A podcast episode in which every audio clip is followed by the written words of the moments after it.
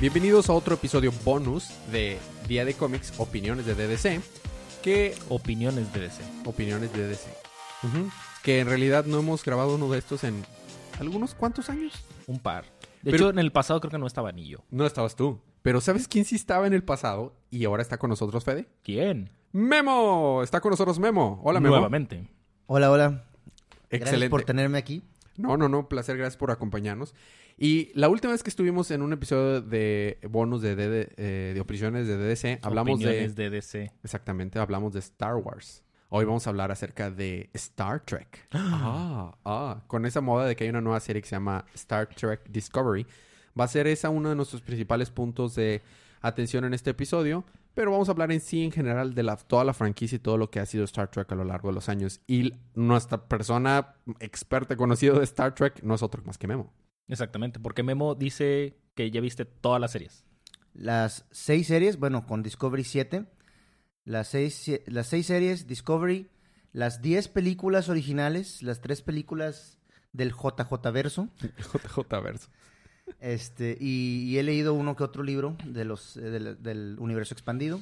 Que no es canon, pero de todos modos. Entonces tú eres como nuestra eminencia de Star Trek. Pues si, si lo quieren ver así, este, muy honrado. Me, me siento honrado. bueno, pues entonces vamos a empezar. El primer tema que eh, traemos es... La primera parte vamos a hablar acerca de Star Trek en general y luego la segunda parte nos vamos a enfocar ya en Star Trek Discovery. Entonces, primero, pre- la pregunta obvia, Memo, ¿qué es Star Trek? Una copia de Star Wars. Bueno, No, Star, Star. Wars, Star Wars se lanzó, la primera película de Star Wars lanzó en el 78, 77. ajá, y Star Trek, por otro lado, eh, se lanzó en los 60, mediados de los 60. Creo que 6-6, ¿no? Sí, Seis, sí. seis, Entonces, Sí, sí, por ahí. Antecede a Star Wars por al menos 12 años, por lo, que si, por lo que si Star Trek es una copia de Star Wars, pues quienes lo copiaron son videntes, ¿no? Pueden ver el futuro. Eh, es muy común que se hagan comparaciones entre Star Wars y Star Trek. A mí no me gustan estas comparaciones porque son completamente diferentes, ¿sí? Star Wars son películas, ¿sí? Claro. Principalmente las tres originales y obviamente las, las, las precuelas y las nuevas y, y después se, se expandió más el universo con series de televisión y demás, pero principalmente son las películas y son películas en donde hay un bueno, hay un malo, ¿sí? Y, y- y está muy claro la, cuál es la acción, ¿no? En Star Trek es completamente diferente, nada que ver, ¿sí? Para lo principal es que son series de televisión. La original es la serie de televisión en donde sale Kirk, Spock y McCoy, la que es más famosa de todas, ¿sí? Pero, pero hay, como ahorita mencionaba, hay seis antes de Discovery, ¿no? Está la serie original, después vino la serie animada, después vino la nueva generación con Patrick Stewart, ¿no? Donde sale el Capitán Picard y Data y Riker y, y nuevos personajes en supuestamente 100 años después, ¿no? Y luego después está Deep Space Nine, que es mi favorita, y está también Voyager, ¿no? Y luego después hicieron una precuela que se llama Enterprise. Entonces Discovery es una precuela, pero es una secuela de Enterprise. Entonces es una precuela de las demás, pero secuela de Enterprise. Ok. ¿Ok? Entonces, principalmente son las series de televisión y también hay películas, pero las películas son como episodios de alta producción. Son ¿sí? como para enriquecer la serie. Exactamente. No, no son necesariamente la parte principal de la narrativa, ¿no? La parte principal la establecieron las series de televisión. ¿Y son, se pueden manejarse como standalone las películas también o no? Podrías, este, obviamente, para que una película sea buena, tiene que ser entendida por la audiencia sin haber visto nada fuera de la película. Este, ese es el estándar que yo manejo, incluso las secuelas, ¿no? Este, tú puedes ver Star Trek 4 y entender toda la trama, entonces es una buena película. Si tienes que entender algo adicional en otra película, para mí fracasa como película, ¿no? Aunque la película esté muy buena y esté muy alta producción, la narrativa tiene que ser autocontenida. Este, y, y yo pienso que al menos en la mayoría de las primeras nueve películas eso ocurre. No estoy tan seguro de que eso ocurra en las demás. este, pero, pero sí es mucho mejor o, o es más enriquecedor ver la serie de televisión, ¿no? Es donde está toda la carnita. Ahora, eh, sé que traes, probablemente traes algunos temas específicos que te gustaría hablar acerca de Star Trek en general, pero mi pregunta siempre me ha generado es que, digo, para la gente que somos fans de cosas como videojuegos, cómics, libros, manga, eh, series de televisión, Star Wars, por ejemplo, hay una palabra muy difícil que, que nos cuesta tanto issue, nos tiene tanto issue para nosotros los fans, que es la palabra canon. Yo me confundo mucho con el canon de Star, Star Trek. ¿Nos puedes explicar rápidamente, no sé, cómo se acomodan esas series y qué realmente es canon en Star Trek? Bueno, eh, oficialmente canon es todo lo que sale en las series de televisión y en las películas, y nada más. Las de J.J. Abrams también. Las de J.J. Abrams desafortunadamente son canon, pero afortunadamente es en un, Son un timeline diferente. es ¿no? un timeline diferente, es un timeline paralelo, entonces puede coexistir con el original, ¿no? E incluso Star Trek no es extraño a los viajes en el tiempo. Kirk, este, famosamente se metía en problemas al viajar en el tiempo. En Star Trek 4 viajaron en el tiempo, ¿sí? Este, hay un episodio tributo en Deep Space Nine en donde hacen tributo a los 20 años o 25 años de la serie original, en donde al, capitán de, esa serie, que es eh, Cisco, lo juzgan por haber viajado en el tiempo, ¿no? E irse a un episodio del pasado, ¿no? Entonces, el viaje en el tiempo en Star Trek es eh, común, muy común. Entonces, yo tengo la esperanza de que en el futuro, ¿sí? Este, alguien de, a lo mejor Picard, ya de viejito o algo así, pueda regresar al pasado y corregir el JJ verso, ¿verdad? Y hacer como que nunca pasó. De que, ups, Sí. borré un timeline. Entonces yo en lo personal lo veo como fanfiction de alta producción, pero desafortunadamente sí es parte del canon. Y entonces, ¿cómo acomodas todas esas siete series de Star Trek en, en su orden canónico? Muy bien. Primero ocurre... eh, el, el orden canónico sería... Bueno, antes, antes del orden canónico. Dentro de las, de las series se hacen mención a cosas que ocurren en el pasado, ¿no? Entonces, eh, el universo de Star Trek puedes incluso hasta crear una historia de Star Trek, ¿no? Eh, de eventos que pasan incluso más allá de la serie de televisión o de la o de la de las películas, ¿no? Entonces, como como como sería la historia de Star Trek es así, en los noventas hay una guerra de eu- eugénicos, digo, recuerden que la, la serie original es de los sesentas, ¿no? Ujú. Entonces, hay una raza modificada genéticamente para ser superior toma control de- del planeta. Eh, eventualmente hay una tercera guerra mundial, en, en, supongo que dentro de 40 años. Eh, al finalizar la, la tercera guerra mundial, Zephram Cochrane, un científico de Montana, crea una máquina capaz de viajar más rápido que la luz, ¿sí? Con un motor que se llama el motor Warp. El motor Warp es central en Star Trek. ¿sí? Es Y- como su, su, lo equivalente al, al hyperspace en Star Wars. De hecho, eh, bueno, como tú sabes, yo vengo de una tradición de libros de ciencia ficción, Claro. más que de cómics o manga. Hyperspace, el hiperespacio, es utilizado por muchos escritores de ciencia ficción, incluyendo Arthur C. Clarke e Isaac Asimov. Básicamente, lo que es el hiperespacio es una técnica en donde se genera un como un agujero de gusano, algo equivalente al agu- agujero de gusano antes de que lo descubrieran, lo inventaron esto. Y la, la nave hace un salto de un punto en el espacio a otro, ¿sí? Sin pasar por materia en medio. Por eso es que es tan complicado hacer los cálculos para los saltos. En Star Wars lo ves en donde Han Solo le dice a Luke que saltar por el hiperespacio no es como manejar un carro o lo que sea, ¿no? Y ocupan un androide a veces para que haga Exactamente, los cálculos. para que haga los cálculos para poder hacer exactamente en dónde saltar y no saltar y, y de repente salir en medio de un sol o algo así, ¿no? Y es que en parte el hiperespacio no es como una forma de transporte, es como el... Una técnica. No, no, es como lo que envuelve, o sea, en, en el punto físico en el que estás, ¿no? Sí, en, en el, en el caso del hiperespacio es, es, es exactamente eso, es, es una forma de saltar de un punto físico a otro sin pasar por nada en medio. En el caso del motor Warp es algo completamente diferente. ¿sí? Ok. Gene Roddenberry eh, quería una técnica de navegación que fuera similar a la... Bueno, antes, Gene Roddenberry es el creador de Star Trek, ¿sí? Ok. Él, él estuvo en la Marina de Estados Unidos y él quería una técnica de navegación que fuera similar a las técnicas de navegación marina de su época, porque él quería una serie en donde pudiera replicar sus experiencias y, o sea, pudiera hablar de algo que él conocía, pero en el espacio, ¿no? Que es cómo funcionan los marinos, etcétera. Después, con el paso del tiempo, los fans fueron creando la ciencia detrás del motor warp, ¿no? Entonces, al principio era una técnica vaga y después se fue definiendo y la misma serie, las, las mismas series de, Star Trek empezaron a adoptar la definición del motor warp, ¿no? Que, que fueron creadas por los fans. Y en estos casos, algunas veces los fans eran gente con doctorado en física, ¿no? Como, como el caso de de este em, Miguel de Alcubierre, Ok. ¿sí? que, que es un científico de la UNAM, que él describió un motor que funcionaba básicamente como funciona el motor, Motor warp, warp. en Star Trek, ¿no? Ok. Y lo que hace el motor warp es crear una burbuja, ¿sí? Alrededor de la nave de algo que se llama subespacio, ¿sí? Ok. Es otra dimensión del espacio en el que vivimos, ¿no? Como tú sabes, el espacio tiene cuatro dimensiones, descritas por Albert Einstein, ¿sí? Este, entonces, tú haces una burbuja en donde las leyes de la física son un poco diferentes dentro de esa burbuja. Entonces, dentro de la burbuja puedes ir a una velocidad normal, pero por las presiones relativistas, ¿sí? Que la burbuja genera alrededor del espacio normal, terminas viajando más rápido que la luz. Y viajar más rápido que la luz es fundamental en toda ciencia ficción, porque como saben, el universo es gigantesco, ¿no? Claro. O sea, de, de- nosotros estamos en el sistema solar, al centro del sistema solar está el Sol, la luz tarda 8 minutos para ir del Sol a la Tierra, ¿sí?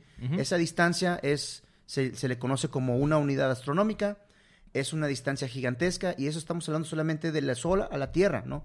Si queremos hablar del Sol a la estrella más cercana, que es Alpha Centauri, estás hablando de cuatro años luz, que es, la luz se tardaría cuatro años en llegar. Es ¿sí? increíble. Y si la luz es lo más rápido que puede existir en el universo, pues entonces una máquina viajando a la velocidad de la luz se tardaría cuatro años en llegar. En Star Trek tienes una civilización compuesta de muchísimas estrellas, ¿no? Es, es una federación de planetas, ¿no? En donde hay muchísimos planetas de diferentes partes de la galaxia. Entonces necesariamente tienes que viajar a múltiples de la velocidad de la luz, ¿no? Claro. 100 veces la velocidad de la luz, mil veces la velocidad de la luz. Y aún así, aún así es lento, ¿no? En, en Deep Space Nine, por ejemplo, nos explicaban que para ir de Deep Space Nine a la Tierra tardabas dos o tres semanas, ¿no? O sea, Es increíble. es, es- es increíble, pero al mismo tiempo se sigue siendo una, una velocidad increíblemente rápida, pero aún así tarda mucho tiempo porque el universo es gigante. ¿no? Entonces, en Star Trek, eh, Star Trek se desarrolla en nuestra, en nuestra propia galaxia, ¿no? Como, como les estaba explicando anteriormente, estás en el planeta Tierra, empie- empiezan, empiezan los sucesos de Star Trek en el planeta Tierra cuando Zefram Cochrane desarrolla la, el motor Warp, una raza extraterrestre llamada los vulcanos, observan, ¿sí? Ellos tienen una regla que se llama la regla, la, la regla Prime, 1, ¿no? Prime, Prime Directive. Después se convierte en la directiva primaria, la Prime Directive, este, pero básicamente es no hacer contacto con una civilización que no ha descubierto el motor warp, ¿sí? Oh. Para no contaminar el desarrollo de la especie. Entonces, una vez que los humanos prueban el motor warp, los vulcanos detectan que se probó un motor warp, entonces hacen primer contacto y ahí es donde empieza el, el universo de Star Trek, ¿no? Este, y, y eventualmente los vulcanos hacen una alianza con los humanos y una alianza con otras dos razas que después van a aparecer, que se llaman los andorianos y los telaritas. Y estas cuatro razas fundan lo que se conoce como la Federación de Planetas, ¿no? Y la Federación de Planetas es algo así como la Unión Europea, pero de planetas. Y después varios más planetas se van uniendo a la Federación y de repente tienes 300 planetas miembros o 300 razas miembros porque en el caso de la Tierra pues es la Tierra y aparte las colonias que tenemos en la Luna y en Marte y en Júpiter y otras colonias que hay en otros sistemas solares deshabitados. Entonces en realidad este es, es la raza humana y toda su posición territorial es parte de la, de la Federación como lo sería la raza vulcana y toda su posesión territorial y etcétera, ¿no? Y Ok. 200 especies. Y aún así es menos del 20% de la galaxia, ¿sí? Wow. Entonces... Y la galaxia este, es la Vía Láctea, ¿no? la Vía Láctea, exacto, que la dividen en, en cuatro cuadrantes, ¿no? La federación estaría principalmente en el cuadrante alfa, aunque hay un poco de la federación en el cuadrante beta. El cuadrante alfa sería el sur poniente, Ok. ¿sí? O, perdón, sur oriente.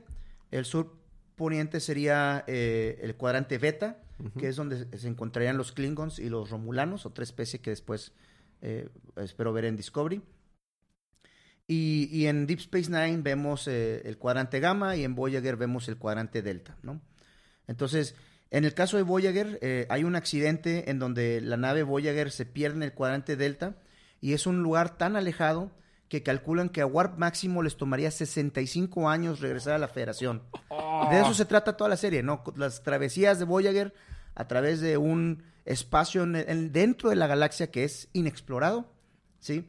Eh, eh, durante los 65 años que se van a tardar para regresar. Wow. Entonces, eh, está muy basado en ciencia. eh, Eso es algo que me gusta mucho Star Trek, que está muy basado en ciencia, en donde las distancias importan y pues son distancias astronómicas, ¿no? Contrario a Star Wars, en donde las distancias no importan, ¿no? Puedes ir del centro de la galaxia a este, el punto más recóndito de la galaxia, que sería Mos Eisley, ¿no? O Tatooine, ¿sí? Puedes ir en 15 minutos y pues nadie le importa, es, es- mágicamente aparece ahí, ¿no? Claro. Y es, es, es, es algo diferente, ¿no? O sea, Claro. en Star Trek, estar basado en ciencia es muy importante. En Star Wars es nada importante, ¿no? Y no solo eso, porque también muchas de las técnicas o tecnologías que utilizan en Star Trek se llegan después a utilizar de- en nuestros tiempos. Por ejemplo, en Star Trek, si no me equivoco, hicieron por primera vez las videollamadas. Sí, digo, las, las, en Star Trek inspiró a toda una generación de ingenieros para crear tecnologías que hoy existen e incluso lo siguen haciendo. Este, yo me acuerdo cuando leí el, por, por primera vez la biografía de Gene Roddenberry, él decía que ah, como no tenían presupuesto para crear una bahía médica con todos los aparatos, decidieron simplemente disfrazar un salero de una herramienta y el salero mágico curaba todo, ¿no? Este, a falta de presupuesto, pues ingenio, ¿no? Claro. Entonces, este, años después, ingenieros inspirados por el salero mágico del Dr. McCoy eh, crearon máquinas capaces de poder ver dentro de- del cuerpo más allá de los rayos X, ¿no? Como la tomografía, ¿sí? La tomografía se inventó gracias a, a Star Trek, ¿no? Inspiró a un Wow. ingeniero a crear la tomografía. Y no solamente eso, sino también las videollamadas, las tabletas, ¿sí? Los, los- el Google Glass. el Google Glass, el Apple Watch, los teléfonos Android. No, no es bueno, hay, hay un episodio en donde Data tiene, Data que es un androide, tiene un teléfono adentro, entonces por eso los teléfonos Android es un chiste. ok. Este, y, y- y más importante aún, recientemente, por ejemplo, la voz de la computadora en, en- en Star Trek original la hacía Majel Barrett. Majel Barrett era la novia de, de Gene Roddenberry. Y, y cuando Google creó su competidor de Siri, ¿sí? El, el- el nombre que le pusieron al principio, que ahora se llama Google Now, ¿sí? Originalmente se llamaba Project Mavel, ¿no? En honor a Barrett. Ah, Entonces, este, eh, eh, es, ese, ese tipo de cosas que, que te das cuenta que siguen inspirando, ¿no? Una, una de las impresoras 3D que existen hoy, que es de las más populares, se llama el replicador y el replicador es una tecnología que existía en The Next Generation, ¿no? Entonces, es, este, sigue, sigue inspirando. Bueno, y entonces, cua- canónicamente, ¿cuál es la primera serie? Muy bien. Entonces, 100 años después de que Sephram Cochrane hace primer contacto con los vulcanos, ocurre Enterprise. Enterprise. ¿Ok? Este, es, es la primera serie cronológicamente dentro del universo. La primera serie que salió en la televisión fue la serie original. Ajá. Sin embargo, Enterprise es una precuela. De. Enterprise ocurre 150 años antes de Kirk. ok. ¿Ok? Ese es con Scott Bakula, ¿no? Exactamente. Scott Bakula es el capitán Jonathan Archer y también me gusta mucho esa serie porque es la primera serie en donde el capitán tiene una mascota que es un beagle. Yo Órale. también tengo un beagle, entonces Hace Muy- sentido. Así es. y después de, de Enterprise, ¿seguiría ya directamente la serie original? Seguiría, bueno, en este caso Discovery. Discovery está entre Enterprise y la serie original. Oh, Mm, nice. De hecho, Discovery no se desarrolla en el JJ Verso, es antes del JJ Verso. Porque el JJ Verso, si recordamos, comienza cuando los romulanos viajan al pasado y destruyen la vida de Kirk. Bueno, la vida de Kirk este, va ligada eh, a la serie original, Claro. ¿no? Entonces la serie original ocurriría después de Discovery. Entonces, ah, Discovery todavía es antes de esa separación de las dos líneas del tiempo. Luego ya llega 150 años después la separación del tiempo y se va entre la serie original y el JJ Verso. Así es. Por un lado es- el JJ Verso, que son las tres películas nuevas de JJ. Y eh, por otro lado, la serie original, 100 años después, la nueva generación. Y 20 años después, Deep Space Nine y en paralelo Voyager. Oh, ah, ok. Deep Space Nine y Voyager son paralelos. Sí, Ok, y si son tantos años de la original, entonces ya está muerto Kirk para la época de, de Next Generation. Kirk muere. Spoiler alert. Sí. Kirk muere en la 7. ¿What? En la película 7. En la película 7. En la película Generations. Y definitivamente no es un no es un gimmick, o sea, sí se muere. Bueno, en Star Trek nunca se sabe. Ah, ok. Pero Como asumimos. los cómics. Pero asumimos que sí. Asumimos que sí es para siempre. Digo, Spock se murió en la 2 y en la 3 lo reviven. Entonces, Este, no, nunca se sabe. En el caso de Kirk, Generations, la, la película 7, es la primera película de la nueva generación, ¿sí? Este, por alguna razón que tienes que ver la película para entender, Kirk pelea contra el malo al lado de, de Picard, ¿sí? Wow. Este, y, y al final Kirk se muere. Entonces, eh, está vivo. Y de hecho, en la serie original, perdón, en la serie de The Next Generation salen eh, personajes, ¿no? En el primer episodio, bueno, personajes de la, de la original, ¿no? En el primer episodio tenemos a McCoy, sale McCoy. Eh, después, pues, Spock sale en varios episodios. Aunque Spock es vulcano, entonces los vulcanos viven 200, 300 años, ¿no? Entonces ellos no cuentan. Pero también se, se hace la implicación de que la ciencia médica ha avanzado tanto que los humanos empiezan a vivir 150 años con normalidad, ¿no? Entonces sí hay eh, pe- personajes que aparecen en la nueva generación como, como invitados, ¿no? Eh, eh, también Scotty aparece, ¿no? Ok. Bueno, cor- corrígeme igual si estoy, si estoy mal, pero una cosa que, que es muy común en Star Trek es que cada serie tiene como que su nave y, y que es la nave que seguimos principalmente en cada serie. Correcto, o sea, está la nave de Kirk, la Voyager es de hecho un- la- el nombre de esa nave, ¿no? Así es. Entonces, y casi siempre el protagonista de esa serie es el capitán de esa nave. ¿Estoy en lo correcto? Más o menos, eh, a la excepción de la regla, por supuesto, es Deep Space Nine. Deep Space Nine es una mm, estación espacial, no hay una nave, ¿sí? El, el comandante de la estación espacial no es un capitán, es un comandante. Después lo hacen capitán. ¿Es más arriba entonces el capitán? No, el comandante? el comandante está abajo del capitán. Ah, ok. Este, arriba de los, a- arriba los comandantes está el capitán, arriba de los capitanes están los almirantes. Ok. ¿ok? Este, y en, en el caso de, de Cisco, él empieza como comandante y después lo promueven a capitán. Y, y por lo mismo que es una estación espacial, hay muchas naves, ¿no? Hay muchas naves con las que juegan de vez en cuando, pero principalmente toda la acción ocurre en una estación espacial. La trama de Deep Space Nine se centra en un agujero gusano que se descubre que conecta el cuadrante alfa con el cuadrante gamma. Entonces la estación espacial es como el, el lugar en donde llegas para poder saltar al otro cuadrante y hacer comercio y lo que sea, ¿no?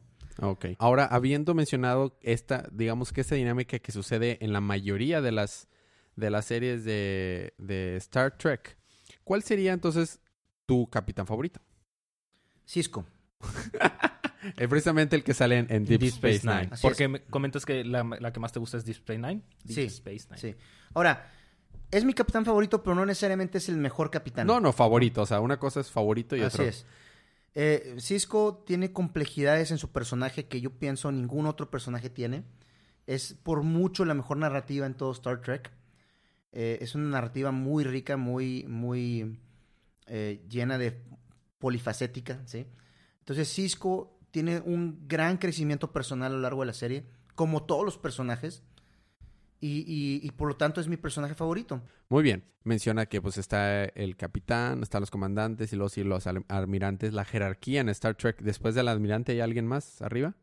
Bueno, antes, para contestar esa pregunta es muy importante dejar en claro que todos estos personajes que son los comandantes, es- etcétera, los capitanes y los, y los almirantes, ellos son miembros de algo que se llama la flota estelar.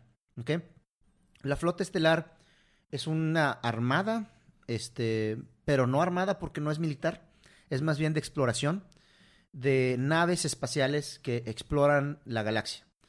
Y, y esta flota le responde a un gobierno civil, ¿sí? Y el gobierno civil es la federación, ¿ok?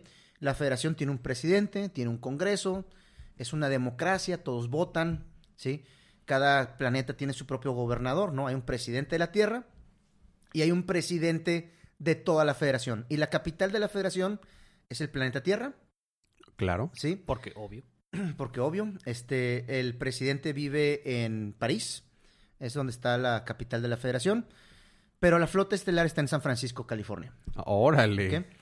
Entonces, este, hay muchas, eh, eh, muchos episodios que se desarrollan en San Francisco en el siglo 24, ¿no?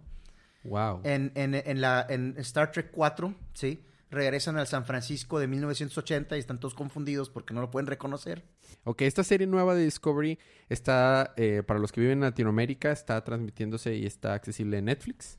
En- No solo eso, está en Netflix en todas partes del mundo, excepto, en Estados Unidos y Canadá. Exactamente. Y está transmitiéndose de manera semanal. Creo que sal, entre semana no recuerdo qué Creo día. que los martes. Martes, martes. Lunes, Los, los lunes. lunes. los lunes. De Martes hecho, para estar seguro.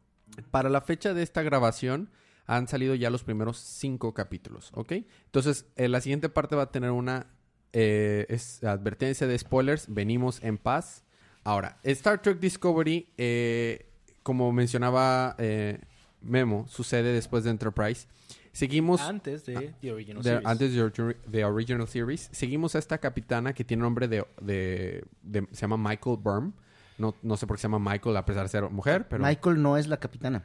seguimos a esta protagonista que se llama Michael Burm. Para los que son fan de The Walking Dead, es precisamente una, una actriz que salía en esa serie. Y spoiler, no. Eh, a- a spoiler, se murió. Este, Ya no y quiero saber quién es. Cuando la veas vas a saber quién es, ¿verdad? Eh. Pero, Pero este, para el privilegio de las demás audiencias, Está bien, no diremos quién es esa persona en, en The Walking Dead. Pero sal- sale aquí y sale como la segunda al mando de una, de una nave.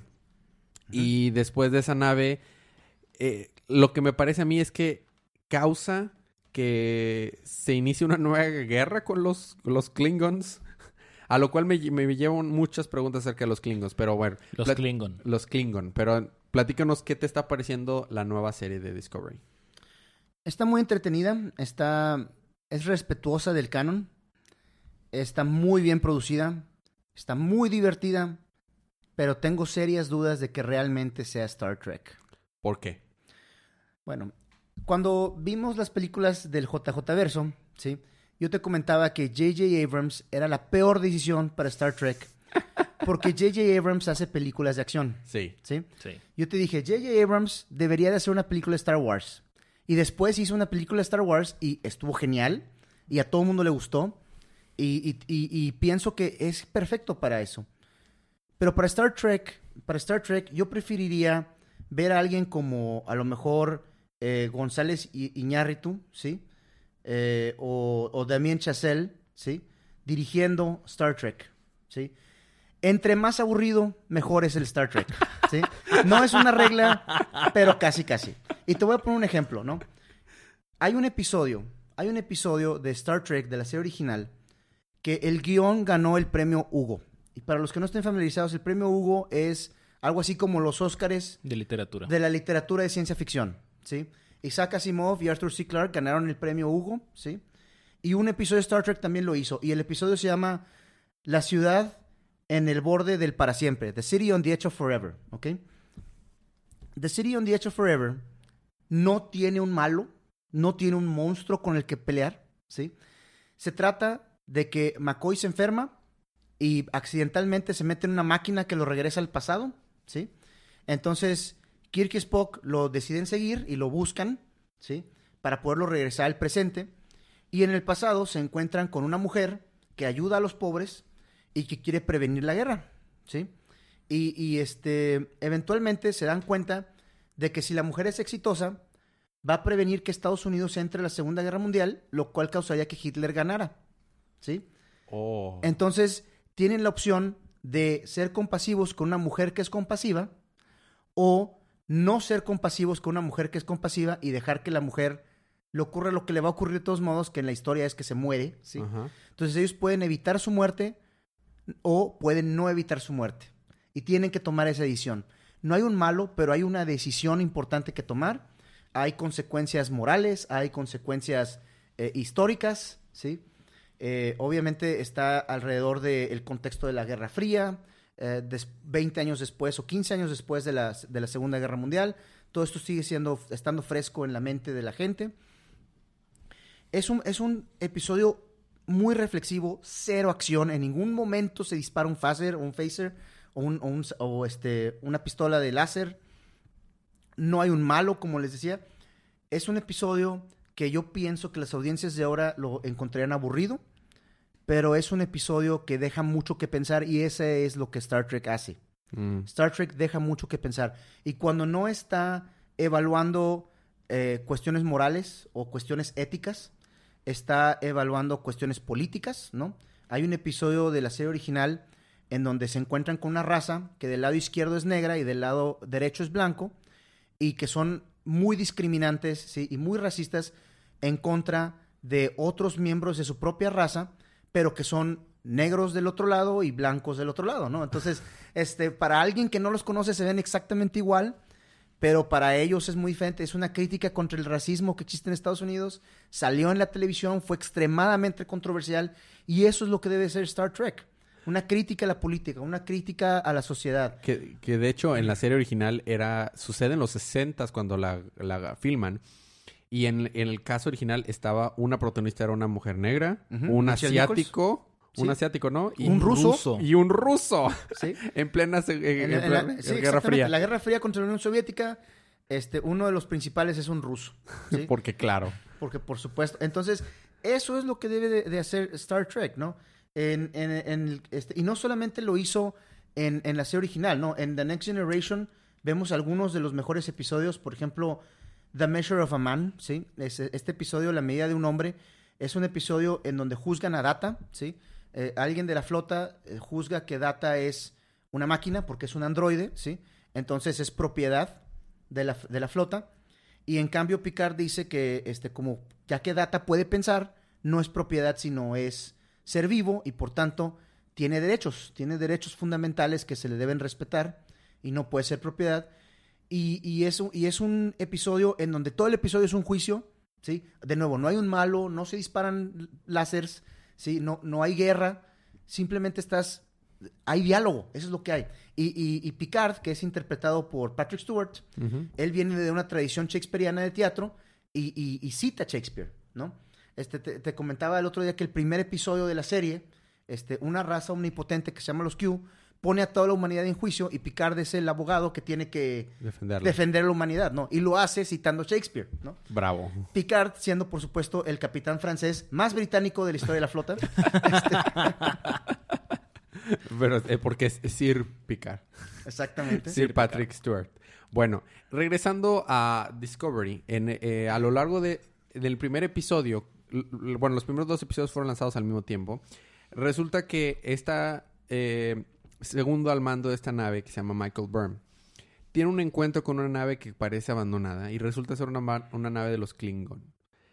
Y a lo que todos estamos, eh, bueno, yo me incluyo, algunas personas no comparten mi opinión, estamos un poquito desesperados porque la monita de- de- desata una guerra eh, contra los Klingon, la Federación contra los Klingon. Por, digamos, en cierto modo, por ser un poquito... Idiota. No, no, no idiota, como que... O sea, tener un desplante, tomar una decisión muy abrupta y, este, y arriesgada. Y inicia una guerra. Y luego, spoiler para todos los primeros episodios de, de- de Discovery. La nave en la que estaba y las personas que conocemos al inicio se mueren. Y la nave se muere. Entonces, entonces ella es, es conocida como la primera... eh, que que- Amotinada. a- amotinada de toda la federación. Y es mandada a una... A una Sin una- embargo, spoiler alert, no será la última. no será la última. Después, no- me gustaría que nos, escuchar, nos dijeras más de eso adelante. Pero bueno, después de eso llega a parar a, una nave, que es la nave Discovery, en donde el capitán tiene una mentalidad un poco militar. Pesar, eh, porque dice, bueno, me, me dieron a mí mi libertad de hacer las, tomar decisiones que requiriéramos para poder acabar con esa guerra. Y una de sus decisiones es, entre comillas, perdonarla o más bien agregarla a su, a su a bordo de su nave e incluirla dentro de su plan. Porque precisamente hablando del Warp Engine, en esta nueva serie estamos viendo, a lo mejor estoy muy equivocado, Memo, tú me dices, una nueva manera de viajar que es a base de esporas. Y estas esporas te permiten literalmente la teletransportación. Exacto. Y considerando que esto no aparece ni en la serie original, ni en The Next Generation, ni en Deep Space Nine, ni en Voyager, podemos suponer que eventualmente este motor va a fracasar. Porque en, el- en un inicio, la única manera en la que podían hacer que funcionara era en saltos cortos. El cálculo era muy, o sea, eran saltos muy, muy pequeños, pero podían hacer el salto inmediato, no era un warp. Es básicamente el hiperespacio auxiliado por este hongos. ¿No? Exactamente. Hongos espaciales. Hongos espaciales. Entonces después se encuentra un, un animal gigantesco, súper ridículamente fuerte, que puede matar a 12 Klingons armados como si no pasara nada. Y resulta que este, este monstruo for- forma una, una conexión imbiótica con los hongos, con las esporas. Y funge como una supercomputadora bio- eh, biológica. Biológica. Y, ¿no? y les, les- y- y les sirve como navegador y logran salvar al capitán de esta nave que es raptado por los Klingon y hasta varias misiones exitosas gracias a, a hacer esto. Pero después se dan cuenta que este monstruo está haciendo, o sea, está sufriendo mucho por utilizarlo de esta manera, así que lo tienen que dejar ir.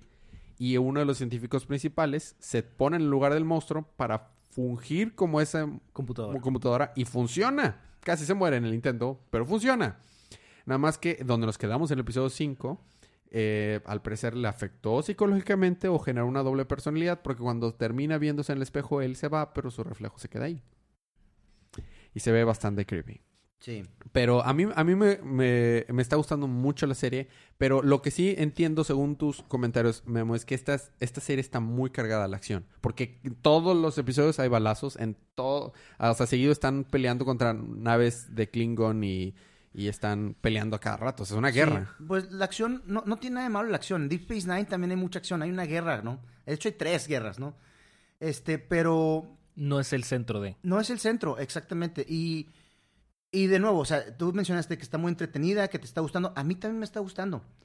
No estoy seguro de que sea Star Trek. Es la única crítica que le pondría, ¿no?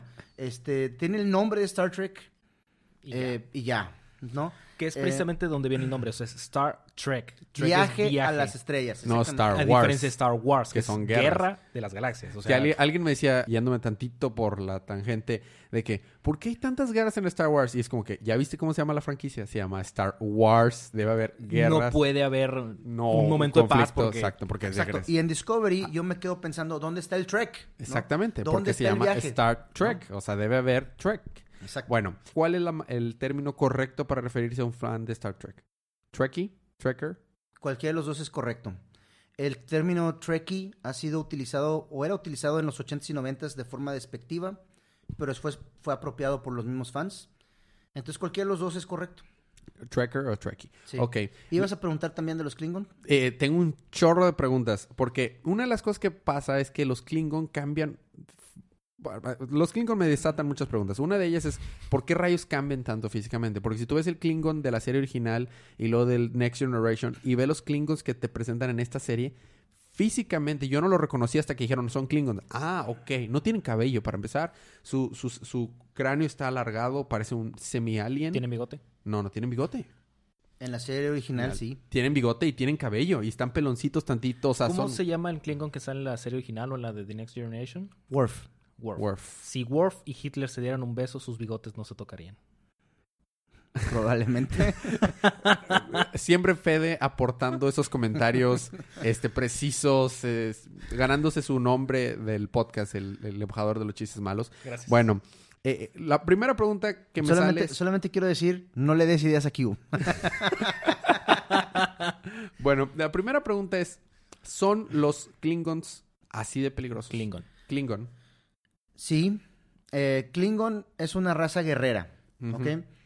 Eh, originalmente, en la serie original, en la, en la primera serie, la de Kirk, los Klingon son creados para hacer una emulación de la Unión Soviética, ¿no? Y hay muchos episodios en donde la Federación ocupa el lugar de los Estados Unidos y los Klingon ocupan el lugar de la Unión Soviética. Y uno de mis episodios favoritos se llama, eh, bueno, se llama A Private Little War, una pequeña guerra privada, ¿sí? Entonces, eh, Kirk va a un planeta que no tiene eh, warp. Eh, Aparentemente todavía no existía la directiva primaria porque, como siempre, Kirk se acuesta con una de las este, habitantes locales, ¿verdad? Porque Kirk es como Zeus. Exacto, se acuesta He con wants to dip it any, everywhere. Entonces, Eso me este, encanta Kirk. eh, y, y resulta que eh, esta civilización eh, no, no, ni- es- bueno, vive de la cacería, ¿no? Y caza con, eh, ¿cómo se llaman? Em, spears, Es- Ajá, lanzas. lanzas, ¿no? Entonces, ese es su nivel tecnológico. Y de repente hay una facción que se separa y, y- y- y empiezan con rifles, ¿no? Y los rifles no se han inventado, ¿no? Pues, ¿cómo Ajá. es posible? Descubren que los Klingons les están dando rifles a la población, ¿no? Entonces, Kirk se enoja y decide darle rifles al resto de la población para establecer un balance de poder, ¿no? Porque así es como funciona. Dale, unos tienen armas, ah, bueno, darles armas a los otros. Claro. Y, y- y es ridículo. Ahor- Ahorita lo vemos como algo ridículo, pero es algo que pasó en Vietnam. Este episodio es una crítica de la guerra de Vietnam. ¿sí? Entonces, hay una escalación en donde, ah, pues tú le das rifles, yo les doy rifles más poderosos. Entonces, yo también le voy a dar rifles más poderosos, ¿no? Hasta que McCoy convence a Kirk de que esto, así, lo haces así, lo único que vas a hacer es contaminar el planeta, ¿no? No vas a, nunca le vas a ganar a los Klingons, lo único que estás haciendo es destruyendo la civilización, destruyendo su inocencia, y es inmoral, ¿sí? Y, y- y de eso se trata ese episodio, ¿no? Entonces, para, para aterrizar, el- los Klingons eran la Unión Soviética, Ok. ¿ok? Eh, eventualmente la Unión Soviética cae y en la nueva generación, Worf es, es, es parte de la federación porque ya no hay Unión Soviética. De hecho, hay toda una película sobre esto que se llama Star Trek 6, el país no descubierto, The Undiscovered Country.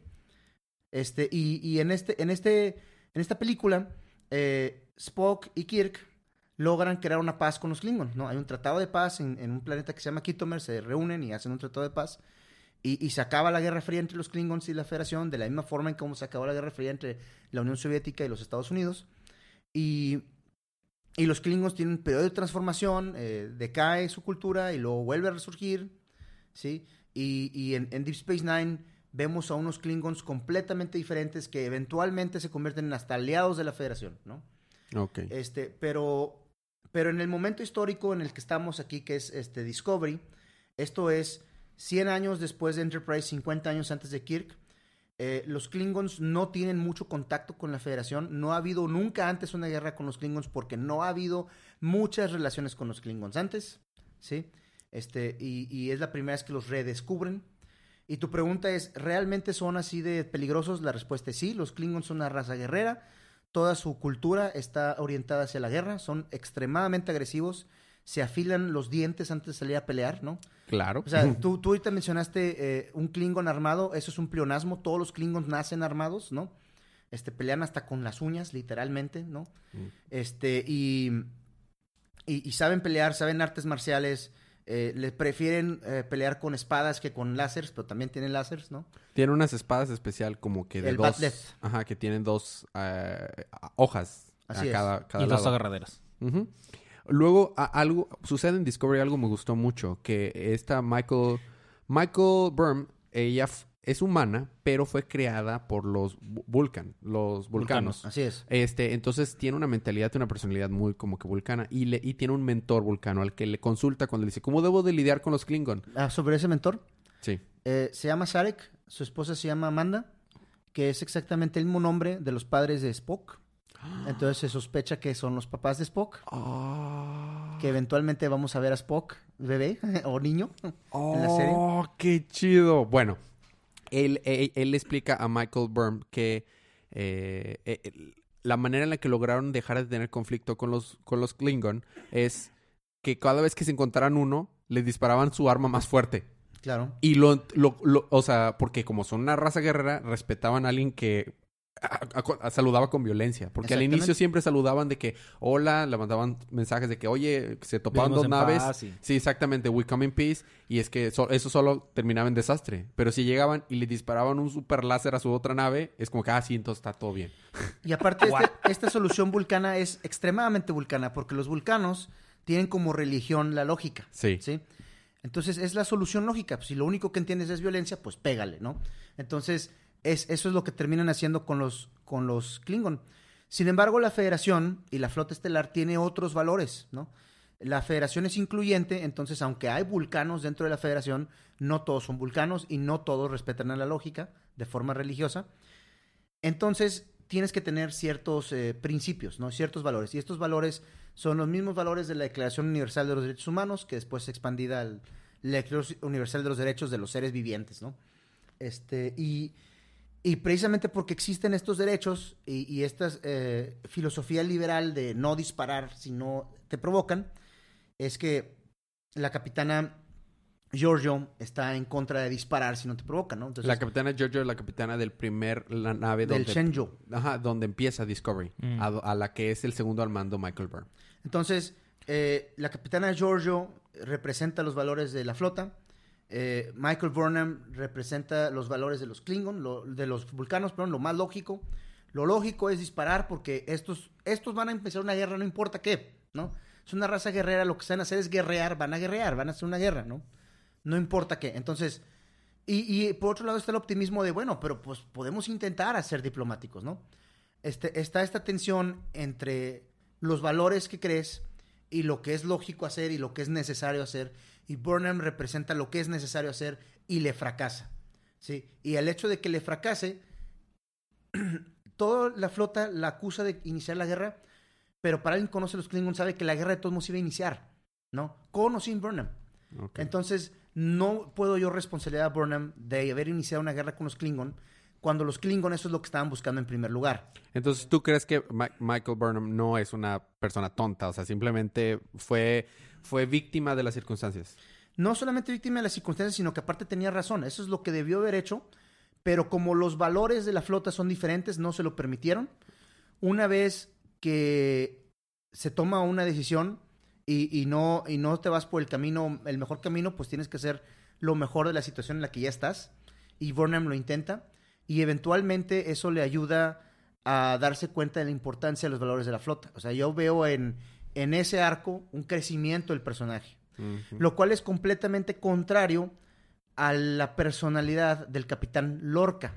¿sí? Eh, Yo quería preguntarte, ¿qué te parece a- el Capitán Lorca? El Capitán Lorca es el capitán de la segunda nave Del que Discovery. va de Discovery, a donde va a parar Michael, Michael Burnham. Cada vez que dice Michael Burnham, me imagino a Michael Rosenbaum. Entonces, para mí, el personaje principal es Michael Rosenbaum. No me importa Ah, si es mujer. Ok, y es negra. Es Michael Rosenbaum. Ok, o sea, que sea completamente diferente. Ajá, es Michael Rosenbaum. Ya está, ok. Bueno, el capitán Gabriel Lorca, creo que se llama. Ajá. Este, no han dicho su nacionalidad, pero pues yo asumo por Gabriel el García nombre. Lorca. No, ese sería Gabriel García Márquez. Te estás pensando en Federico Ah, sí, sí. Lorca. Bueno, Ay, Federico. entonces, Lorca. Lorca, yo supongo que es español, probablemente chileno o argentino o latinoamericano de alguna forma. tal vez. Mm, Yo estoy casi seguro que es español. O latino, eh, al menos latino, así es, ¿no? Este. eh, no sabemos aún porque no nos han dicho. Picard sabemos que es de Francia porque. Porque nos dicen, ¿verdad? no porque actúe francés, porque Mm. actúa británico. No porque pero tenga acento dicen, francés. ¿verdad? Nos, dice que, nos dicen que es francés. Cuando regresa a casa va a Francia. Tiene un viñedo con su hermano, ¿no? Entonces, Porque Francia. porque Francia, sí. Este, sin embargo, toma té y demás, ¿no? O sea, cosas inglesas. ¿Vino? Visita ¿Qué es eso? Y Lorca, Lo- Lorca tiene una idea un poquito militar, o sea, un poquito agresiva. favor. ¿Poquito? Bueno, muy bastante. militar. Y, y de hecho, muy en contra de los ideales de la flota. ¿sí? Lo cual es lo que me causa conflicto, porque normalmente los capitanes son muy respetuosos de los ideales de la flota, ¿no? De los, los ponen. eh, La misión de la flota es defender esos ideales, ¿no? Entonces no puedes defender esos ideales traicionándolos. Y eso es lo que intenta hacer Lorca, ¿no? Ujú, Decir, ¿sabes qué? Los ideales pasan a segundo término porque tenemos que ganar la guerra. La guerra la pierdes cuando adoptas las tácticas del enemigo. Si lo que quieres preservar son tus ideales, Tienes que pierdes la guerra cuando dejas a los ideales atrás. Cuando Claro. te conviertes en el enemigo. Exactamente. Ahora, un- otra, otra pregunta que me sale de Discovery. El personaje que sale como el segundo al manto de Lorca, que estuvo también en la... En la que se En llama, el creo que, sí, se llama- creo que se llamaba Tuli o Tu- Turi o Zulu. Zulu. Zulu. No, So- Saru. Saru. Sí, Ese- Zulu esa- es otro. Sí, Zulu. ese. Saru, ¿es, ¿esa raza ya había existido en Star Trek?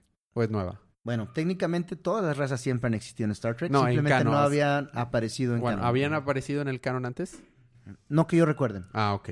Ot- ot- otra pregunta, des- desviándome un poquito de Discovery. ¿Quién, ¿Quién es el máximo, entre comillas, villano de, de Star Trek? ¿Quién es, el lado, ¿Quién es el imperio? ¿Quién es el lado oscuro de, de Star Trek? Los- No hay. El, el Borg? No hay un lado oscuro.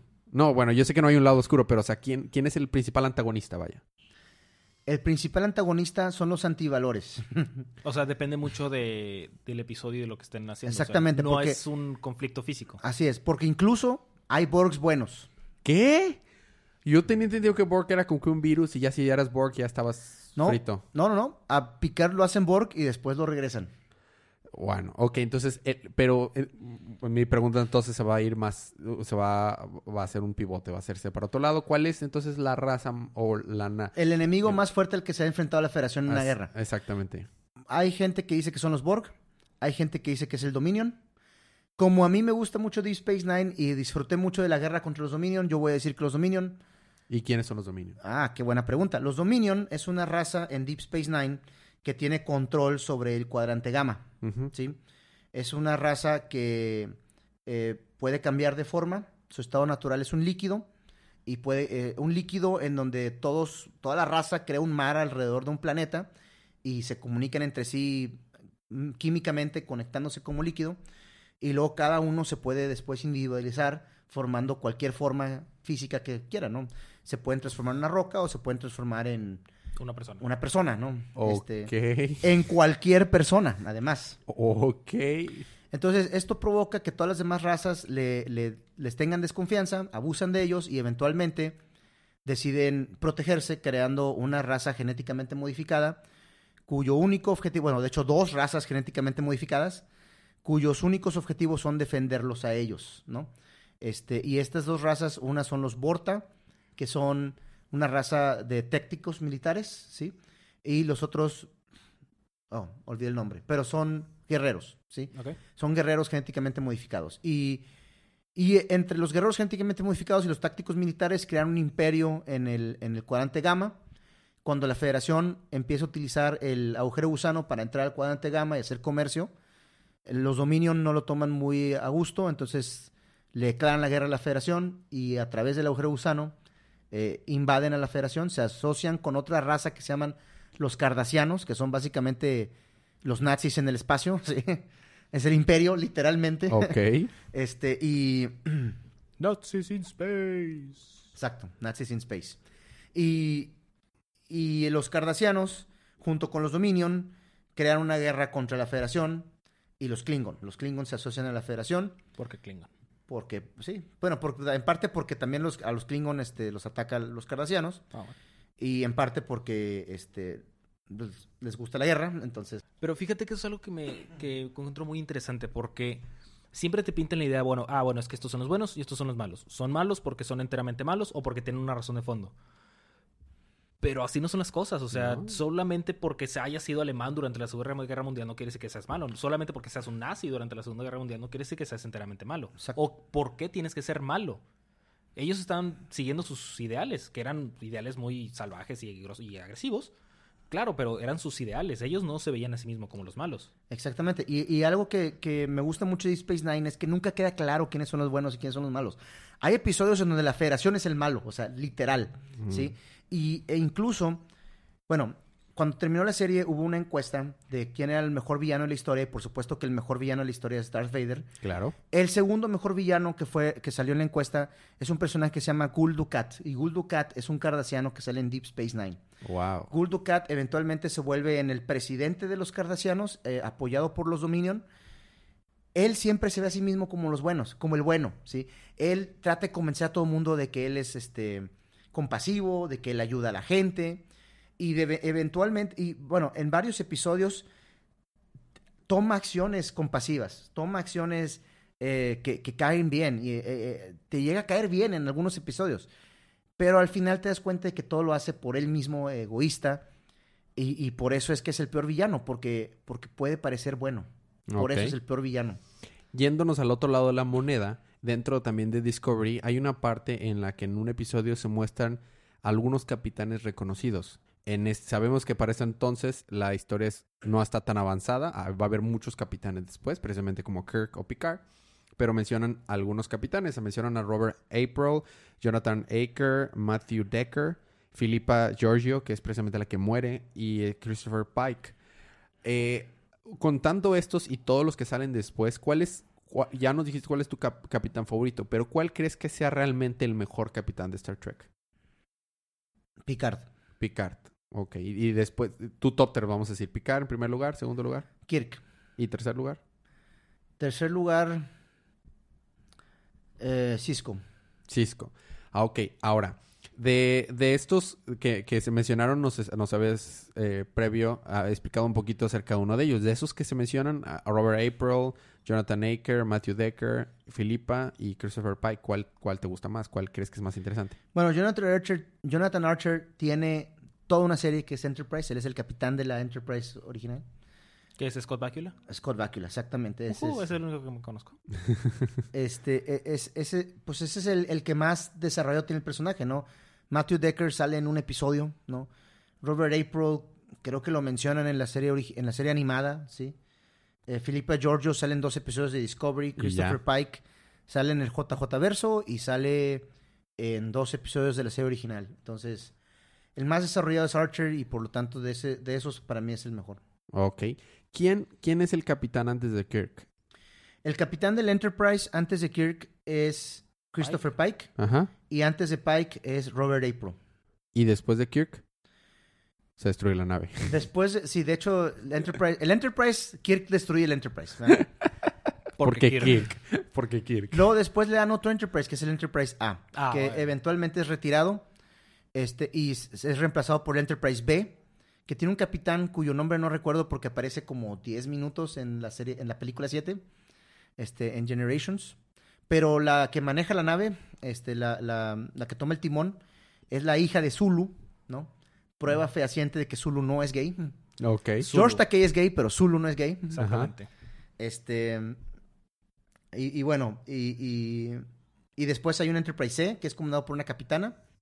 Y después está el Enterprise D, que es comandado por, por Picard. El Enterprise D también lo destruyen y le dan un Enterprise completamente nuevo a Picard, que es el Enterprise E. Una de las tecnologías, y, y me, voy a, me voy a culpar si no decimos esto. Scully. eh, Scully. El transportador. El transportador es una de las tecnologías más icónicas de la serie. Eh, ¿Por qué, si puedo teletransportar a una persona de un lugar a otro, no uso esa técnica? ¿Por qué no usan esa técnica para viajar entre planetas? Bueno, en- para citar a Scotty, no podemos cambiar las leyes de la física. ¿Sí?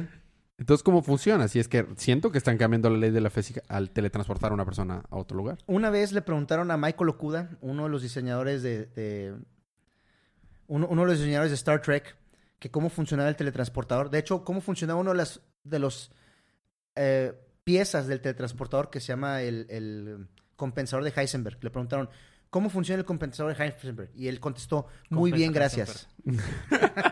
Funciona Compensa- muy bien, gracias. Pues compensa Heisenberg. Duh. Y- y- no, ay, mi pregunta tonta, ¿verdad? ¿Cómo se me ocurre? Compensa, compensa el principio de incertidumbre de Heisenberg. Entonces, como funciona el teletransportador es, el teletransportador lee todos los átomos y partículas subatómicas que tiene un cuerpo. ¿sí? Lee su posición y lee su dirección y su energía. ¿sí? El principio de incertidumbre de Heisenberg te dice que no puedes saber las dos cosas a la vez. Si sabes su dirección y su energía, ¿sí? no puedes saber su posición. Y si sabes su posición, no puedes saber su dirección y su energía. Pero el teletransportador lee las dos cosas. Hace trampa. Hace trampa. Bueno, no, no hace trampa. Usa un compensador de Heisenberg. Claro, como, como, el, compensa el Heisenberg. como el condensador de flujos. Obvio. Entonces, este, una vez que conoce esta información, este, la almacena en una memoria tipo RAM que se llama el buffer, ¿no? Este, y este- esta memoria la, tele- la transmite a otro aparato en otra parte del, de, cercana, porque obviamente tienes que estar dentro de un rango de transmisión, porque la información se degrada entre más lejos estés.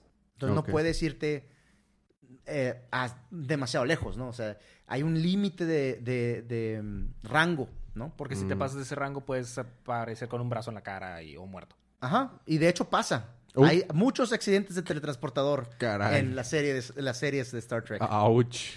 Ok. Entonces, eh, gracias a la famosa ecuación de Einstein E es igual a mc cuadrada, tu masa es convertida en energía. Esa energía, junto con la información de tu masa, es este, enviada a otro teletransportador que convierte tu energía en masa otra vez en exactamente las mismas especificaciones que estabas originalmente. Pero no es, no es como que genero un clon, mato el clon y genero el clon que aquí. Realmente es la misma masa, son los mismos átomos. Pues realmente no importaría, este, desde el punto de vista físico, no importaría. No, pero desde el punto de vista moral, es- podría decir que tu ser está muriendo allá y naciendo aquí. Sí, hay mucha, mucha discusión en internet sobre eso. Ajá. Este, es muy probable que sí te maten y te revivan, Ajá. este, pero no se clarifica en ningún punto. Sí, porque para no matarte tendrían que ser literalmente tus mismos átomos los que están viajando y con esos mismos átomos construirte otra Pero vez. si te están desconstruyendo, deconstruyendo... Desde el momento en que te desconstruyes, exactamente, porque desde el momento en que te desconstruyen, te matan, ¿no? Sí. Entonces, aunque te vuelvan a revivir hecho de lo mismo, pues lo sería solamente un monstruo de Frankenstein, ¿no? Exactamente. Es, eh, eh, su- ya se volvió esto muy oscuro. Porque Para- física. Porque física. Para, para a- a alegrar un poquito y ya acercándonos a- al final, cu- si a alguien le interesa y no ha sabido nada de Star Trek, y este sería su primer encuentro con Star Trek, ¿qué, qué, recomendario- qué recomendaciones harías para empezar a ver o experimentar Star Trek? Yo recomiendo ver la serie original. Ahí, empezar ahí, ignorar todo lo demás. Por el momento. No, no, no, no ignorar todo lo demás. O sea, puedes ver Discovery y, y disfrutarlo por lo que es, ¿no? Sin, sin necesariamente querer entender el resto de Star Trek y no pasa nada, ¿no? Pero si te da curiosidad de saber qué es Star Trek, eh, más allá de Discovery, de que, ah, ya me gustó Discovery, quiero saber más, yo recomiendo ver la serie original. Eh, recomiendo algunos episodios en particular. the Devil in the Dark. eh, the City on the Edge of Forever. At the Trouble with Tribbles. A Private Little War. Este, entre otros, ¿no? Ah, por cierto, en Discovery apareció en el episodio pasado un, un personaje que se llama Harry Mudd. Harry Mudd aparece en dos episodios de la serie original, incluyendo Mudd's Women, Harry Mudd es el que estaba en la prisión de los... de los Klingons, sí. El que es Dwight en este en The Office o el otro, el que se escapa. No, El, el que escapa con Lorca. el que se queda. El que se queda. Ese, ese actor es el actor de The Office, ¿sí sabías? Este... No, yo no vi The Office. No, ah, bueno, es, es un actor comediante muy famoso. Él sale en otros episodios, en serio. Y es el mismo actor, ¿no? No, obviamente no, que no. vato. O sale en The Original La serie Series. original salió en los 60. Ah, en The Original Series. Por, por alguna razón mi mente se fue con... No. Con The Next intenta, Generation. intenta embaucar a Kirk un par de ocasiones. Y ahora también lo intentó con Lorca. ¿Cómo es que está vivo? Lo cual significa, es una muy buena pregunta, lo cual significa que Porque ya está viejo en Discovery. puede volver, no, no, de hecho Discovery ocurre antes que Kirk. Por eso, a lo que me refiero. Si, si está viejo en Discovery, faltan todavía años para que encuentre a Kirk. O sea, pues, ¿cómo sigue vivo? Y puede volver a salir en Discovery. Ajá. Pues sí, claro. porque- Probablemente vuelva a salir en Discovery. Órale. ¿Qué, ¿Qué es lo que más esperas que hagan en Discovery? Bueno, en el, en el episodio anterior hay algo que me gustó mucho que quiero comentar, que es lo más Trek que han hecho, ¿sí? Se reveló que dos personajes de la nave no solamente son homosexuales, sino que además son pareja. Es algo que los fans han venido pidiendo durante 20 años, ¿sí? Si puedes tener este, personajes negros en medio de tensiones raciales, y si puedes, y si eres incluyente con muchas otras razas, ¿no? Puedes tener razas que son azules o que tienen cerebros transparentes. ¿Por qué no tener un personaje homosexual? ¿no? Es algo que se ha pedido durante mucho tiempo. Eh, lo han tratado de ignorar. Eh, a mí no me gustó que volvieran a, ¿A Zulu gay? a Zulu gay, porque Zulu no es gay y porque hacerlo es ignorar la petición de tener un personaje homosexual, ¿no? Este, nuevo. Y ahora tenemos un personaje homosexual, entonces va a ser muy interesante para mí ver cómo lo desarrollan. Que es precisamente el científico que estaba, hacien- eh, que estaba descubriendo esta técnica para, para Con viajar. los hongos espaciales. Y es el que se conecta a las máquinas para viajar a sí mismo y que se queda viendo su reflejo, el vato se va y el reflejo se queda ahí. De hecho, llega su pareja y le dice, oye, ¿estás bien? O sea, me mortifica porque él es un médico, su pareja. Y ya se alejan y cuando se alejan los dos se queda ahí el, el reflejo riéndose así. Sí, exacto. Entonces, yo pienso que en el, en el- en el caso de Discovery, Discovery va a ser un fracaso. No, no la serie, la nave. Ah, la nave, ya. la ya, nave ya. va a ser un fracaso. Yo dije, ah, caray, a mí me está gustando mucho. ¿Por qué va a ser un fracaso? Este motor no puede existir para siempre porque no existen las demás series. Ajá. Ni en el Entonces, JJ verso. ni en el JJ verso. Entonces, o lo tienen que clasificar y mantenerlo secreto, o eventualmente va a fracasar, ¿sí? O lo van a destruir o algo, ¿no?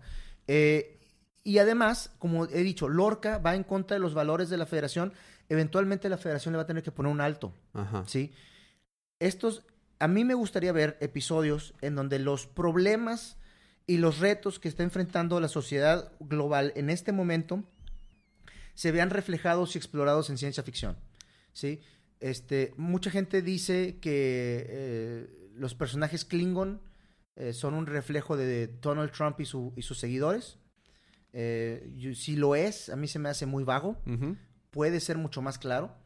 Podemos ver también episodios en donde traten de poner un presidente a través de, de este, o imponerlo, ¿no? Este, a, a través de un golpe de Estado o algo así, o, o de manipular elecciones, ¿no? O, o- o podemos ver este, el abuso de la tecnología, ¿no?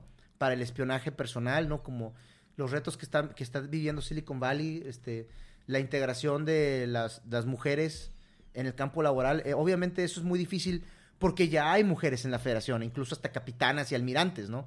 En, en The Next Generation, Picard le reporta a un almirante mujer, ¿no? Entonces, este, es algo, es algo que para el, para el siglo XXIV, bueno, en el caso de Discovery, siglo XXIII, ya está superado, ¿no? Pero en este siglo no está superado, entonces puede, lo podríamos ver más en la serie, ¿no? Cómo eh, hacer ese balance. ¿sí? Conflictos reales. Conflictos reales traducidos a la ciencia ficción, crítica social a través de analogías en el espacio. Mm. Que ese es el, el- el motivo de Star Trek, en primer lugar, ¿no? El- de lo que se trata. Sin, sin necesariamente eh, ignorar la acción, que la acción es divertida y a todo el mundo nos gusta, ¿no? Lo cierto es que esta es una producción que costó varios miles de millones de dólares. Tiene que recuperar esa inversión y no lo va a recuperar si nada más a 100 personas le gustan, ¿no? Claro. Este, tienes que gustarle a la gran mayoría de la gente en la gran mayoría de los países, ¿no? Eh, te comentaba antes de la grabación del podcast que Netflix pagó por los derechos para el resto del mundo fuera de Estados Unidos y Canadá y el monto pagó por la producción, ¿sí? Netflix tiene que recuperar esa inversión, ¿sí? Claro, no fue entonces, barato. entonces no va a permitir tampoco que sea una serie aburrida. El resto de los Star Treks eran aburridos para la mayoría de la gente. La gran mayoría de la gente no le gustaba Star Trek. Sí, ¿no? en efecto. O sea, tenías que ser extremadamente geek, extremadamente nerd, como yo lo era, para que te gustara. Como los ingenieros que eran. Como los ingenieros, ¿no? O, o, eh, gente que le gusta mucho la ciencia o ese tipo de cosas. Este, no es algo que puedas hacer ahora con un presupuesto de miles de millones de dólares. no. ¿sí? No es algo que puedas hacer. Eh, pero podrías hacer uno o dos episodios, ¿no? No- Hacerle, o sea, un guiño al ojo al- a, lo que es Star Trek original y luego ya seguir A la audiencia nicho. Que, que ese guiño al ojo se lo han intentado hacer haciendo menciones de otras partes del canon, como ahorita mencionaste el, el- los, los capitanes, ¿no? Los capitanes, pues eh, eh, fue un guiño al ojo, pero al final tampoco de eso sí se trataba Star Trek, no es un culto de personalidad. Picard era falible, ¿no? Este, Picard no siempre tenía la razón. Kirk tampoco. Kirk se amotina en la, en, en la película 4. Sí, Entonces, bueno, él es no el otro. Kirk se amotina en la 3 y lo juzgan en la 4. Entonces, eh, cuando dijiste eh, Michael Burnham no era la primera monitoreadora, había, o sea, hay alguien más. Kirk es el otro. Y hay otros, hay Ah. otros, no nada más él, pero sí. Órale. Kirk es el más famoso, eventualmente, Órale. ¿no? Este, entonces, eh, son, son cosas que puedes hacer. No necesariamente guiños referenciales, sino guiños en el sentido de tratar esas temáticas, ¿no? A lo mejor cada tres o cuatro episodios, ¿no? Eh, he escuchado el rumor de que van a hacer un episodio del universo espejo, ¿no? Que es un universo donde al, al cual puedes acceder a través del teletransportador, es un universo paralelo en donde todos son malos, ¿no? Este, Kirk tiene su doble malo y hay un Spock malo y todos son malos, ¿no? Entonces van a hacer un episodio de eso y si puede ser un episodio de eso, entonces también puede ser un episodio donde todo el episodio sea un juicio, ¿no? Mm. El juicio de Burnham dura 30 segundos. Sí, es muy rápido. Este, hubiera sido muy interesante que durara todo un episodio. Analizar la razón por la cual tomó esa decisión, analizar si tenía motivos válidos. Eh, eso hubiera sido muchísimo más interesante y muchísimo más rico que simplemente... Decir, ah, largaste, bye. Sí, Siguiente. exactamente. Y, y lo que pasa es también que he escuchado comentarios en internet es que esta serie tiene como que dos pilotos.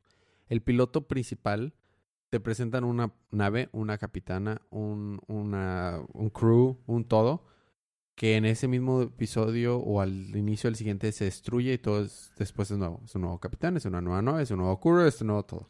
Exactamente. Tienes que presentar los personajes dos veces porque son diferentes. Exactamente. Yo tomo los primeros dos episodios, que en realidad es un episodio largo, ¿verdad? Este, yo, yo tomo esos primeros dos episodios como la precuela a Discovery. Mm, sí, ándale, lo puedes ver de esa manera. ¿Quisieras este, compartir alguna información adicional de Star Trek antes de, de concluir? ¿Algo que te sintieras, ah, quería comentar esto? Star Trek fue creado por Gene Roddenberry para, eh, re- para hacer una visión optimista del futuro y representar la mejor visión liberal del futuro. ¿sí? Eh, un, un futuro en donde los derechos humanos existieran, en donde hubiera igualdad ante la ley, en donde este, muchas cosas que se dan por hecho ahora, que son los valores con los que se derrotaron a Hitler y que se anteponían a la Unión Soviética, fueran los que prevalecieran. ¿sí? Esos valores se están perdiendo en la política actual. Eh, la gente ya no los toma tan urgentes o los da por hecho. Pienso que Star Trek vuelve a ser relevante porque vuelve a ser necesario defenderlos. ¿sí? Y en un, y en un mundo mediático en donde todo es caos, en donde este, House of Cards es caos, eh, Breaking Bad es caos, ¿no? Donde eh, Game of Thrones es caos, en donde Todo el caos, caos. está de moda, ¿sí? Tener una visión optimista del futuro es necesario. Y me gustaría que el Star Trek Discovery eventualmente se convirtiera en una plataforma para regresar el optimismo a la pantalla chica. Suena, suena muy padre. A mí, a- me gustaría mucho eso. Bueno, pues muchas gracias por habernos acompañado en este episodio, eh, Memo. Quiero dejar nuestra información de contacto. Si tienen preguntas que nos quieran hacer eh, acerca de Star Trek, O que acerca le de... querían hacer directamente hacer a a Memo, las pasamos. Claro que sí, nos, nuestra información de contacto es en Twitter, eh, arroba Día de Cómics, nuestro correo es día de arroba gmail.com, estamos en Facebook también como Día de Cómics, en eh, YouTube, todas las redes sociales. Háganos eh, las preguntas que quieran y nosotros siempre hacemos una dinámica. ¿Qué puede ser una buena dinámica, Fede, relacionado a Star Trek? Pueden... Um, Ah, existen gift cards de Netflix, ¿verdad? sí. Bueno, eh, mándenos un mensaje, eh, mándenos un- una pregunta, ya escogeremos una pregunta random y esa persona se puede ganar un pase para un mes gratis de Netflix y pueden ver Star Trek Discovery. Mm, Una tarjeta de regalo de Con la que, 150 pesos. con la que puedas comprar una- un mes y este y puedas ver Star Trek Discovery, qué mejor. Bueno, Y no eh, solo Star Trek Discovery. no, claro, puedes ver un chorro de cosas, ¿verdad? Puedes Pero ver del- todas las series de Star Trek. Están ahora en. Discovery. hasta el, hasta. JJ Verso, hasta el JJ Verso, ¿verdad? El JJ Verso. El, el JJ Verso. Muy, muy, sí, sí, sí. La, la 1 y la 2, creo que la 3 todavía no Si está. solamente tienes tiempo para ver una película de Star Trek, eh, la mejor, en mi- bueno, la que más me gusta a mí es la 6. La, la más famosa es la 4, la de las ballenas. ¿sí? sí. Este, La Wrath of Khan no es la, la 2. Wrath of Khan es, mucha gente la considera la mejor. A mí me gusta más la 6, este, pero cualquiera de las dos la pueden ver. Si quieren ver algo de la nueva generación, les recomiendo First Contact, es de acción. eh, y, establece muy bien el universo de, de Star, de Star Trek The Next Generation. Entonces, este, hay, hay varias películas, escojan una y con eso puede ser una introducción para después ver más. Excelente. Nuevamente gracias por acompañarnos, eh, Memo. Y como todas las semanas, disfruten sus libros, disfruten su día, disfruten su semana, disfruten su vida y recuerden que cada día Live long and prosper.